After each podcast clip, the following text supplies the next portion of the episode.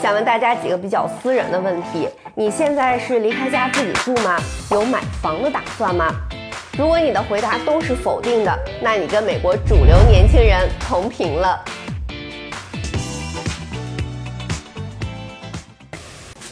Hello，大家好，我是王佑佑，欢迎收看这期节目。美联储这两年激进加息，打压经济过热，美国房贷利率是节节攀升。最近三十年期固定抵押贷款利率更是冲破了百分之八的大关，是自二零零零年以来第一次，而不到两年前才百分之三。我们来算一笔账：如果你想买一个四十万左右的房子，这差不多是全美房价的中位数，首付百分之二十八万美元，剩下的贷款。在今天的利率下，你每个月要付的房贷比去年年初多一千美元。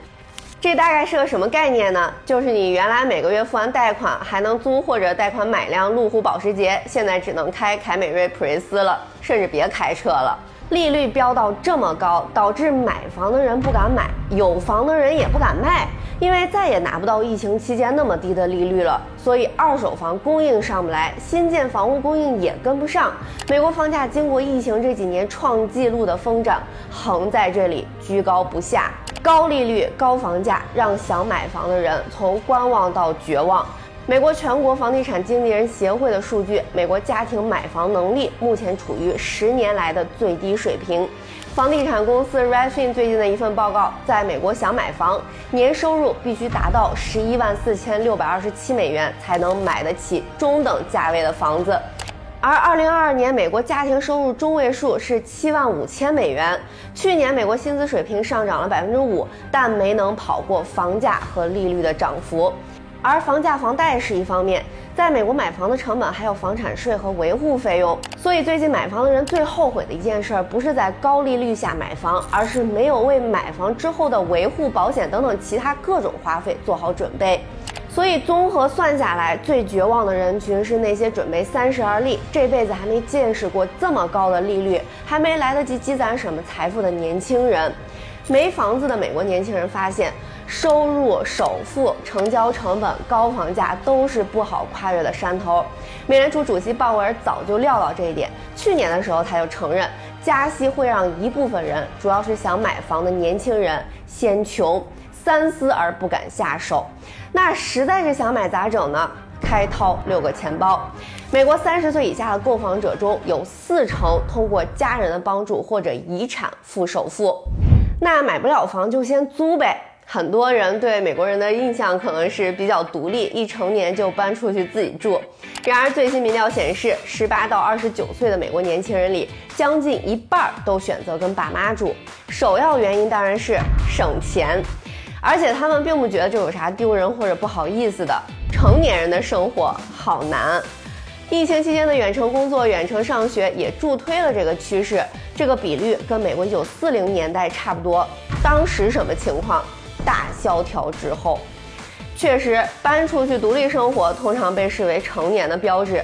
但这几年经历过疫情、高通胀、高学贷、不稳定的就业市场的年轻人，很多人觉得咋这几年啥也没干，啥也没留下呢？所以跟爸妈住已经不再被视为你是个 loser 失败者的标志。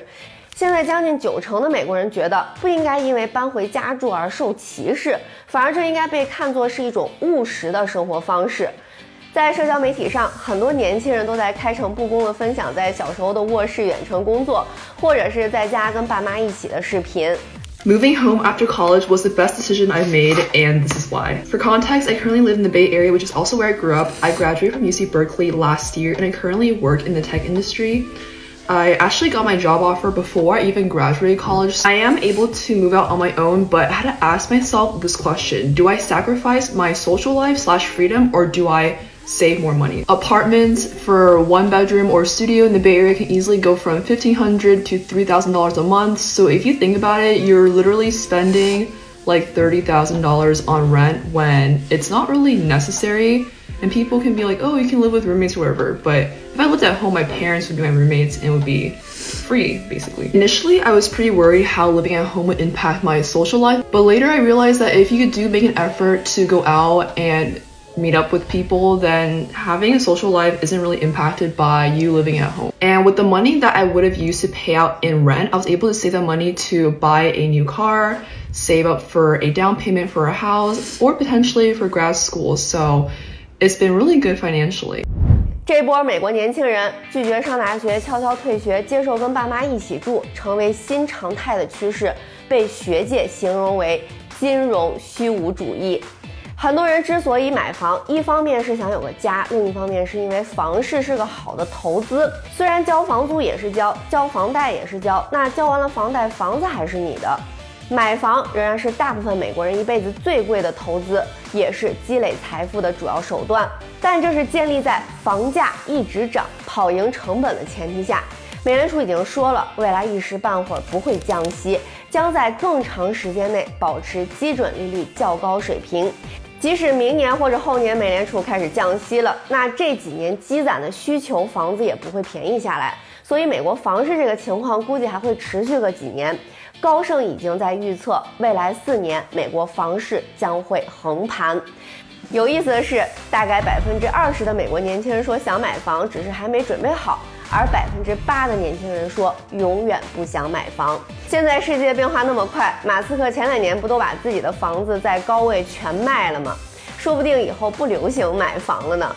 最近做节目查资料，发现其实在哪儿生活都有哪儿的问题，而且全世界老百姓关心的都是差不多的衣食住行，无论在哪儿都会焦虑，都想生活的更好。这两年感觉全世界哪儿哪儿都不太平，也不知道是就此进入乱纪元了。还是只是短时间的大调整。咱们年轻人的优势是什么？年轻，房市、股市都有周期，就看谁能熬呗。现在不买房买车还省大钱了呢。咱们能做的就是对自己好点儿，吃好喝好睡好，身体是革命的本钱。今天就聊到这儿了。手机、电脑屏幕前的朋友，如果你看完视频已经深夜了，赶紧去休息吧。上班的话就还带薪多摸会儿鱼。拜拜。